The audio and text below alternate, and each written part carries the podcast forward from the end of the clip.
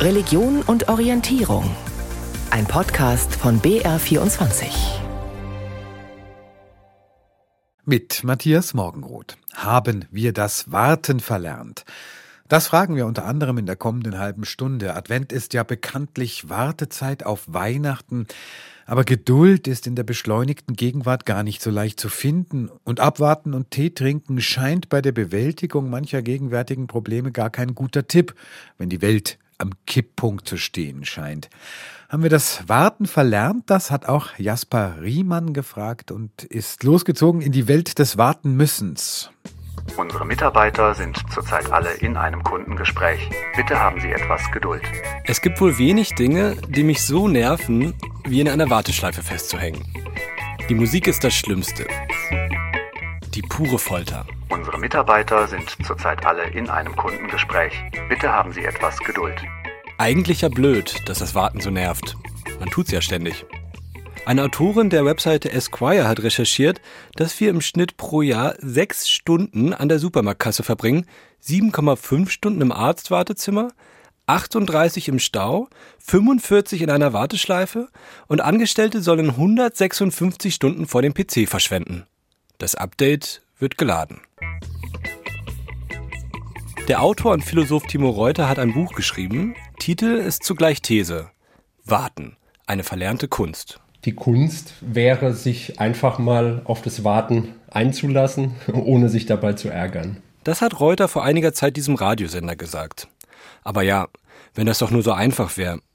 Ich habe mich auf dem Münchner Hauptbahnhof umgehört. Ich habe in Teilen das Warten verlernt. Wenn ich jetzt hier rumstehe und das einfach mal nicht mache, dann merke ich auch, wie schwer es mir fällt und wie sehr ich immer das Bedürfnis habe, irgendwas zu machen. Woran liegt das? Warum wollen Sie denn immer was machen? Weil sich die Zeit wertlos anfühlt, wenn man nichts tut und einfach mal nur ist. Die Gesellschaft an sich ist natürlich schon schnelllebiger geworden und etwas ungeduldiger. Das Problem ist, dass wir sehr viel im Handy uns mit einer Ablenkung suchen. Wenn wir dann wieder nach oben gucken und schauen, wo wir uns wirklich befinden, dann kommt, glaube ich, sehr schnell das Gefühl von Langeweile auf. Timo Reuter scheint in einem Punkt recht zu haben, wenn er sagt, in der heutigen Zeit sei das Glück nur einen Klick entfernt. Wir wollen alles sofort. Warten bedeutet dementsprechend für uns vor allem verlorene Zeit, weil wir haben ja immer was zu tun, wir wollen immer was erledigen und erleben. Und zum anderen mal bedeutet Warten auch Ohnmacht. Also wir sind ja oft beim Warten ausgeliefert, sei es dem Busfahrer oder irgendeiner Behörde. Und das große Versprechen unserer Zeit ist aber eigentlich die Selbstbestimmung. Doch auf dem Hauptbahnhof treffe ich auch Menschen, die mich stutzig machen. Sie wirken gar nicht so, als hätten sie das Warten verlernt. Auf einem Gleis ganz am Ende entdecke ich zum Beispiel einen Soldaten. Er wartet allein auf einer Bank. Wie fühlt sich das für Sie an? Entspannt, überhaupt nichts Schlimmes, kein Problem. Lieber warten als Hektik. Im Militär, wie wichtig ist da das Warten? Tja, es gibt da ja so einen alten Spruch, so ein Evergreen, jeder, der gedient hat, äh, kennt den mit Sicherheit. Ne? Die Hälfte des Lebens wartet der Soldat vergebens. Also in großen Organisationseinheiten ist es völlig üblich, dass es mal Phasen gibt, wo man auf irgendetwas warten muss. Das ist, äh, das ist normal. Dann treffe ich einen Rentner, der mir regelrecht wartebegeistert vorkommt. Wir kaufen hier eine Brezen zum Beispiel. Ich esse sie in Ruhe. Ich muss nicht im Zug essen mit Krümeln auf dem Schoß. Ich könnte hier lesen, ich könnte mir die Kopfhörer aufsetzen und Musik hören, wenn ich es möchte. Ich gucke mir Leute an. Ich freue mich, wenn die Züge fahren. Ich freue mich, wenn ich fröhliche Leute sehe. Und War das bei Ihnen schon immer so, dass Sie so geduldig sind und Sie sich so gefreut haben über diese freie Zeit? Ja, ja. Wahnsinn, denke ich. Dieser Mann muss ein Engel sein. Er sagt, früher war er Schulleiter. Eine Ausnahme von der Regel? Warum ist das Warten mal leicht und mal so schwer? Ich spreche mit dem Soziologen Andreas Göttlich von der Uni Konstanz. Er hat das Warten jahrelang erforscht. Das, was beim Warten passiert, ist, dass das Vergehen der Zeit sozusagen plötzlich zum Thema wird. Und das ist wohl etwas, was wir sehr schwer ertragen können. Je mehr wir auf die Zeit achten, desto langsamer scheint sie zu vergehen. Deswegen lenken wir uns ab. Buch, Musik, Instagram, wir vertreiben uns die Zeit. Schwierig wird es dann, wenn wir das nicht können. Und richtig schwierig, wenn uns das Warten plötzlich von außen aufgezwungen wird. Ich fand es viel schlimmer, in Berlin im Berufsverkehr zu stehen und dort zu warten, ohne rauszukommen aus dem Auto. Wenn Weil? die Schlange sich auflöst, na, dann fährt man weiter. Sie kommen nicht nach rechts, sie kommen nicht nach links und hinter ihnen steht auch einer. Das ist viel schlimmer. Das ist tote Lebenszeit. Zum Glück. Doch ein ganz normaler Mensch. dieser Ex-Schulleiter. Also, wie lange man wartet, ist nur ein Faktor, der bestimmt, wie man das Warten empfindet. Göttlich nennt noch weitere. Wie geduldig bin ich generell und in dem bestimmten Moment? Wie komfortabel ist der Ort, an dem ich warte? Worauf warte ich? Auf Weihnachten oder eine Krebsdiagnose? Weiß ich oder weiß ich nicht, wann und ob eintritt, worauf ich warte? Und geht es hier gerecht zu oder hat sich jemand in der Schlange vorgedrängelt? Es kommt also immer auf den Kontext an. Deswegen ist Göttlich mit allgemeinen Thesen vorsichtig. Denn es fallen einem schnell Anekdoten von Menschen ein, die sich übers Warten aufregen. Wir können aber, wenn wir gucken, genauso gut äh, Anekdoten finden, wo Leute erstaunlich geduldig Dinge ertragen. Ich kann mich an eine Situation im, im ICE mal erinnern, wo dann der ICE evakuiert werden musste. Das dauerte stundenlang, die Leute hatten alle eine riesen Verspätung, es ging aber alles sehr, sehr gesittet zu, weil einfach der Grund ähm, dieser Verzögerung klar erklärt wurde. Alle wussten, das ist nicht die Schuld der Bahn. Und alle haben sich sehr, sehr geduldig mit dieser Sache arrangiert. Zwar sagt auch Göttlich, die Beschleunigung sei ein Merkmal der heutigen modernen Zeit. Ich würde aber nicht so weit gehen zu sagen, dass wir das Warten komplett verlernt haben. Dafür sei das Warten viel zu alltäglich. Wir tun es ständig, haben Routinen entwickelt und eine gewisse Geduld. Zumal man auch sagen muss, die Frage ist dann, was versteht man denn unter verlerntem oder auf der anderen Seite unter richtigem Warten? So gehe etwa der Philosoph Timo Reuter davon aus, richtiges Warten bedeutet, die Zeit gewissermaßen zu erdulden, also nichts zu tun. Dass uns das schwerer fällt als früher, dem stimmt göttlich zu. Man kann aber auch sagen, gutes Warten ist Warten, wenn man die Wartezeit gut nutzt. Also der Schriftsteller Heinrich Spörler hat so schön gesagt, die Kunst des Wartens besteht darin, in der Zwischenzeit was anderes zu tun, also gerade nicht zu warten. Und man kann es auch so betrachten und sagen, in diesem Punkt haben wir eigentlich das Warten sogar besser gelernt als frühere Generationen. So ist es wohl auch eine Sache der Perspektive. Wir sind vielleicht schlechter darin geworden, Langeweile zu ertragen, aber besser darin, sie zu vermeiden. Betrachtungen übers Warten, unter anderem am Münchner Hauptbahnhof, einem Ort, wo man Geduld braucht, auch wenn es nicht schneit. An Schneetagen wie diesen könnte man auch gut ablesen, wie getaktet wir sind. So viele haben sehnlich darauf gewartet, dass der S-Bahn-Takt wieder läuft, dass die Straßen einen nicht zur Langsamkeit verdammen. Das Leben soll funktionieren. Es soll jetzt nicht zu besinnlich klingen, aber die Adventszeit ist ja eigentlich eine Zeit, die immer wieder darauf hinweisen will, dass das Leben aus mehr als Funktionieren besteht und dass es Geduld braucht, zumindest 24 Tage. Mit Kindern wird das Warten noch inszeniert, mit dem Adventskalender zum Beispiel, aber was machen die Erwachsenen? In Schöngeising, einem Dorf an der Amper bei Fürstenfeldbruck, da machen einige Familien etwas anderes. Ihr lieben Leute dort hinter der Tür, wir bitten euch, macht auf und tretet herfür. Der Mutter des Herrn öffnen wir Tor und Türen gern. Hohen Besuch hat Gerda Osetzky derzeit. Niemand Geringeres als die Mutter Gottes ist gerade zu Gast im Haus der 75-jährigen Schöngeisingerin. An einer Ecke ihres Esstisches thront die aus hellem Lindenholz geschnitzte Madonna des örtlichen Marienvereins.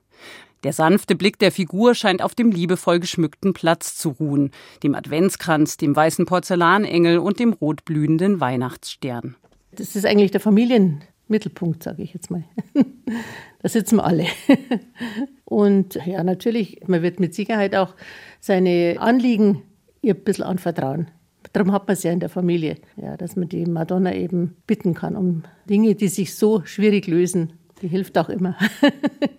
Mittendrin im vorweihnachtlichen Familiengeschehen ist diese Mutter Gottes. Und genau so soll es sein beim jahrhundertealten Brauch des Frauentragens, den Gerda Osetzky gemeinsam mit anderen Gläubigen aus Schöngeising, einem kleinen Ort unweit von Fürstenfeldbruck, pflegt. Dabei wird eine schwangere Marienfigur während der Adventszeit von Haus zu Haus getragen, wo sie je nach Anzahl der Teilnehmenden jeweils für ein paar Tage und Nächte Obdach erhält. Das äh, stellt die Herbergssuche vor über 2000 Jahren nach und wird in vielen Gemeinden nach wie vor durchgeführt. Gerda Osetzky durfte die gut 50 Zentimeter hohe Figur am gestrigen ersten Advent nach der Messe in Empfang nehmen. Sie hält mit ihrem besonderen Gast gerne mal Zwiesprache und berichtet von Bekannten, die vor der Marienfigur den Rosenkranz beten. Die meiste Zeit aber lebe man einfach mit der Madonna, esse, lese, spiele und unterhalte sich neben der Figur. Bis Heiligabend wird die Madonna nun durch den Ort wandern und den Schöngeisingern das Warten auf Weihnachten verkürzen. Klar, eine Redensart wirklich kürzer wird der Advent durch den Brauch nicht. Bestimmt aber schöner, Für Irmgard Hefter ist das auf jeden Fall so. Auch die Vorsitzende des lokalen Marienvereins nimmt die Madonna bei sich auf. Wie jedes Jahr. Ich freue mich drauf. Ich warte da schon drauf. Es ist schon ein Ritual, dass die Madonna bei uns ist. Sie gehört dazu wie, wie der Adventskranz. Die Maria muss zu uns ins Haus und das füllt das Haus. Das Frauentragen funktioniert ähnlich wie ein Adventskalender. Tür für Tür nähert man sich Heiligabend an. Mit jeder von Marias Herbergsstationen rückt das große Ereignis näher. Gerda Osetzky. Wir warten auf Jesus, auf die Geburt an Weihnachten und Maria begleitet uns dabei. Gehört auf jeden Fall dazu, weil Maria gehört ja zu. Sonst wäre Christus nicht auf die Welt gekommen, also gehört ja die Familie zusammen. Zwar ist die Schwangerschaft der Schöngeisinger Marienfigur unter den kunstvoll geschnitzten weiten Kleiderbahnen nur zu erahnen. Doch was könnte Warten prägnanter symbolisieren als eine Madonna in anderen Umständen? Jeder Schwangerschaft wohnt das Warten auf die Geburt des Kindes inne. Irmgard Hefter pflegt eine innige Verbindung zur Mutter Gottes, seit diese ihr, wie sie erzählt, in einer schweren Krise half. Etwas zurückgeben will die 67-Jährige mit den weichen Gesichtszügen, der grauen Kurzhaarfrisur und dem blau gepunkteten Halstuch. Als Dankeschön bin ich zum Marienverein gegangen, hatte also ein Problem und sie hat mir dabei geholfen und habe ich gesagt, ich gebe Herberge. Der Brauch, der auch Herbergsuche, Marientragen oder Wandermutter Gottes genannt wird, will aber auch Menschen zusammenbringen. Immer dann, wenn die Figur an den oder die Nächste weitergegeben wird. Der Ortswechsel der Madonna wird oft mit einer gemeinsamen Andacht, Gesang, Punsch und Plätzchen begangen. Doch die Zahl der Teilnehmenden sinkt. Machten früher neun oder zehn Familien mit, sind es mittlerweile nur noch fünf oder sechs. Es seien die Älteren, die sich zum Frauentragen anmeldeten, erzählt Irmgard Hefter. Bei manchen aber lebten, so wie bei ihr selbst, Kinder und Enkelkinder mit im Haus die dann zumindest auf diese Weise noch etwas mitbekämen vom alten Brauch. Doch was passiert eigentlich mit der Marienfigur, wenn sie pünktlich zum Krippenspiel an Heiligabend in die Schöngeisinger Kirche zurückgekehrt ist? Tatsächlich geht das Warten dann schon fast wieder von vorne los, wie Gerda Osetzky verrät. Am Hochaltar kriegt sie ihr Platzerl auch mit einer Kerze und da wartet sie auf den 1. Januar, dass sie wieder in ihren Schrank darf. Katharina Zeckau war dabei beim Frauentragen in Schöngeising. Warten auf Weihnachten, warten auf den Heiland. Was da im Kirchenjahr in Szene gesetzt wird, ist auch eine Erinnerung daran, dass vor 2000 Jahren in Israel im Judentum sehr, sehr viel gewartet wurde. Auf den Heiland eben, auf den Messias. Und dass innerhalb des Judentums dann gestritten wurde, ob er es denn schon war oder nicht, der Messias eben Jesus. Christus ist ja nichts anderes als die Übersetzung von Messias. Und die einen sagten damals, ja, er war's, er ist schon da gewesen und fügten dann hinzu, er wird auch wiederkommen, denn so ganz ist das große messianische Friedensreich ja sichtlich noch nicht angebrochen und die nannten sich fortan Christen. Und die anderen sagten, nein, er war's noch nicht, wir warten weiter und blieben bei der jüdischen Tradition. Warten auf den Messias ist dort bis heute fester Bestandteil von Liturgie und Brauchtum. Wir wollten wissen, was wird in jüdischen Familien geglaubt? Wird dort wirklich auf das Kommen des Messias gewartet? Hanna Kreber hat sich umgehört. Woran erkennen Juden eigentlich den Messias, wenn er denn kommt? Das ist gar nicht so leicht zu beantworten, erklärt Rabbiner Netanel Ohlhüft von der School of Jewish Theology in Potsdam. Weil das Judentum ja eine Tradition ist, die einen sehr umfangreichen Literaturkanon hervorgebracht hat und darin sehr unterschiedliche Meinungen aufgestellt hat. Das heißt, wir haben rationalistischere Traditionen, wir haben mystischere Traditionen, wir haben alte talmudische, wir haben biblische und wir haben moderne, die nebeneinander oder ineinander laufen. Geht es trotzdem noch ein bisschen genauer? Es muss doch Erkennungsmerkmale geben. Also alle stimmen wahrscheinlich überein, dass der Messias das Volk Israel sammeln muss. Er muss alle Juden ins Land Israel bringen und er muss den Tempel in irgendeiner Form wieder aufbauen. Das heißt, er muss das, was das Volk Israel durch sein Exil verloren hat, den Zugang zum Land Israel und die Gesetze, die im Land Israel gelten und die spirituelle Höhe, die damals galt, so Grundwerte der jüdischen Tradition, die sollen wieder eingeführt werden. Im Laufe der Geschichte hat es im Judentum auch durchaus schon Personen gegeben, von denen man zuerst glaubte, dass sie der Messias sein könnten. Zum Beispiel Shimon Bar Kochba. Das war ein jüdischer Rebellionsführer gegen die Römer am Anfang des zweiten Jahrhunderts nach unserer Zeitrechnung, der versucht hat, Judäa von den Römern zu befreien und den Tempel wieder aufzubauen. Und er selber dachte, er sei der Messias und auch Einige der rabbinischen Gelehrten, vor allem Rabbi Akiva ben Yosef, hat ihn für den Messias gehalten. Es ist aber dazu gekommen, dass er dann getötet wurde im Laufe dieser Rebellion, dieses Krieges und dadurch dieser ganze Aufstand zusammengebrochen ist. Und dass ein Messias stirbt, das ist für viele Richtungen des Judentums ein Ausschlusskriterium. Die Anhänger eines gewissen Jesus von Nazareth waren vor 2000 Jahren dagegen überzeugt, genau der ist der Messias. Schließlich habe er Wunder vollbracht und sei zwar gestorben, aber auch auferstanden. Ein Streitpunkt, der dazu führte, dass das Christentum sich als jüdische Sekte abspaltete und selbst zur Weltreligion wurde. Im Judentum ist man sich nicht so einig, ob Wunder nun zu Messias dazugehören oder nicht. Die Auferstehung der Toten spielt aber durchaus eine Rolle. Die übliche talmudische Meinung ist, dass erst der Messias kommt. Der Messias bringt die Auferstehung der Toten mit sich, dass alle Menschen lebendig werden und dass dann die messianische Zeit eine Übergangsphase ist in die Olam Haba, so eine Art Metaphysierung unserer Welt. Unsere Welt wird umgewandelt in eine spirituelle Welt, wo das Körperliche, das Materielle verschwindet und das Geistige ihr Platz macht. Bei der Abstammung des Messias sind sich aber ausnahmsweise die meisten einig. Aus dem Stamm David muss er kommen. Das Problem? Eine Zeit lang gab es zwar noch Familien, die man für Nachkommen des biblischen Königs hielt. Heute weiß man aber nicht mehr, wer alles dazugehört. Glauben Juden dann heute überhaupt noch, dass der Messias auch wirklich kommt? Anzeichen dafür findet man im Judentum zumindest viele. Zum Beispiel an bestimmten Feiertagen. Das Jüdische Museum in Fürth hat in seiner Sammlung Gegenstände, die das bezeugen. Wir stehen jetzt hier vor einer Schofar, ein Widderhorn. Dieses Widderhorn wird zu verschiedenen Feiertagen geblasen, auch zu Yom Kippur, der Versöhnungstag. Und am Ende des Versöhnungstages spricht man auch einen Satz, der lautet nächstes Jahr in Jerusalem und ist eine Anspielung auf die messianische Zeit. Erklärt Museumsdirektorin Daniela Eisenstein. Auch am Pessachfest wird dieser Satz gesprochen. Jerusalem spielt eine große Rolle für den Anbruch der messianischen Zeit im Judentum. Schließlich soll dort der Tempel wieder aufgebaut werden.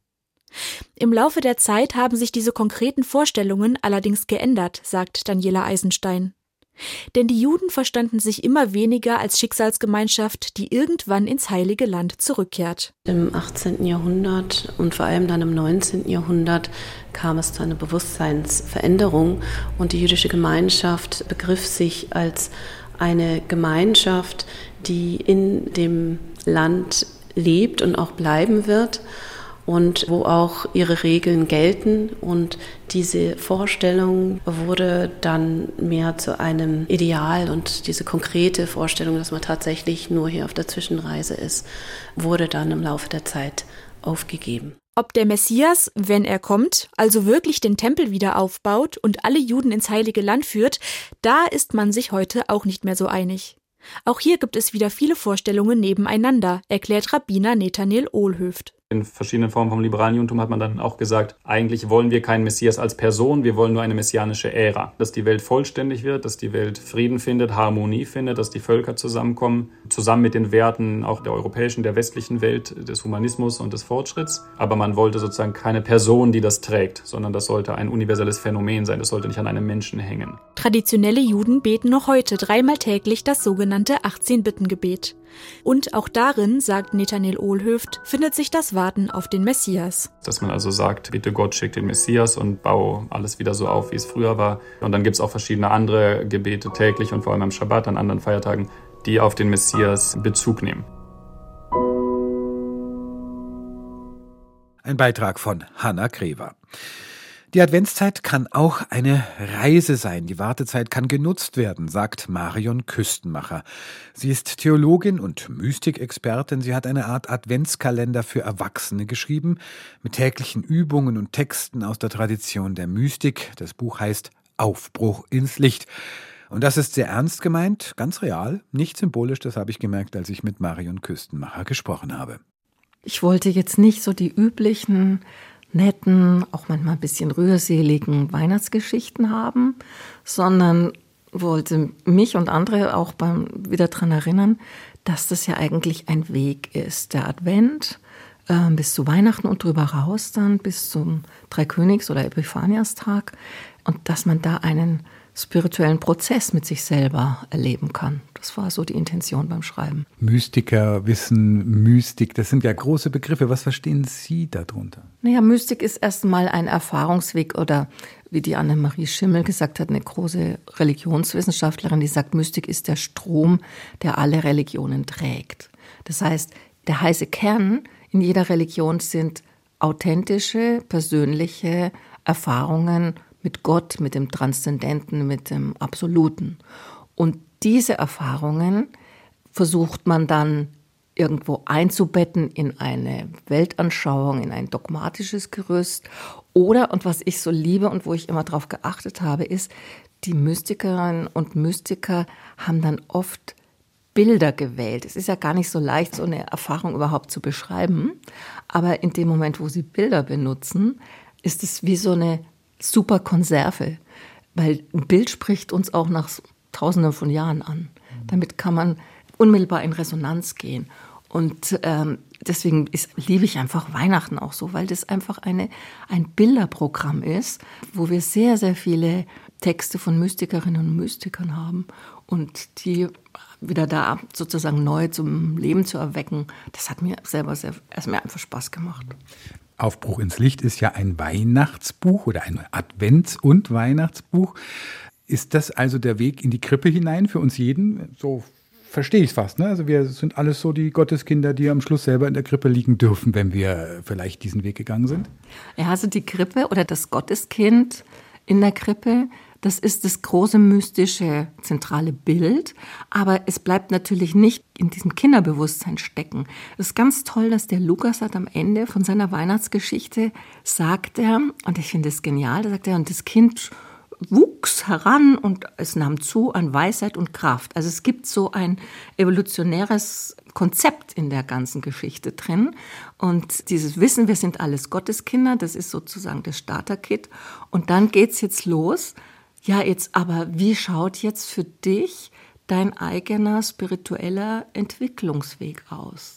Denn das wissen wir jetzt auch von den Psychologen heutzutage, dass sie sagen, ja, biologisch sind wir ausgereift, also sind wir dann erwachsen äh, mit ungefähr 20, 18, 20. Da hat der Körper seinen Wachstumsprozess abgeschlossen, aber das Geistige, also das Intellektuelle, das Emotionale und dann eben auch die spirituelle Entwicklung, für die sind wir dann selber verantwortlich. Und das ist vielen Erwachsenen halt auch nicht so hinreichend bewusst. Und eigentlich müsste Kirche die Entwicklungshilfe genau da starten? Äh, und sagen, okay, wie können wir euch denn begleiten in euren, und zwar passgenauen individuellen Schritten auf eurem spirituellen Entwicklungsweg, damit wir alle wie Jesus dann irgendwann mal sagen können, wir sind das Licht der Welt. Sagt Marion Küstenmacher, Theologin und Mystikexpertin. Und das war Religion und Orientierung am heutigen zweiten Advent. Am Mikrofon war Matthias Morgenroth. Hier geht's jetzt weiter mit den Nachrichten.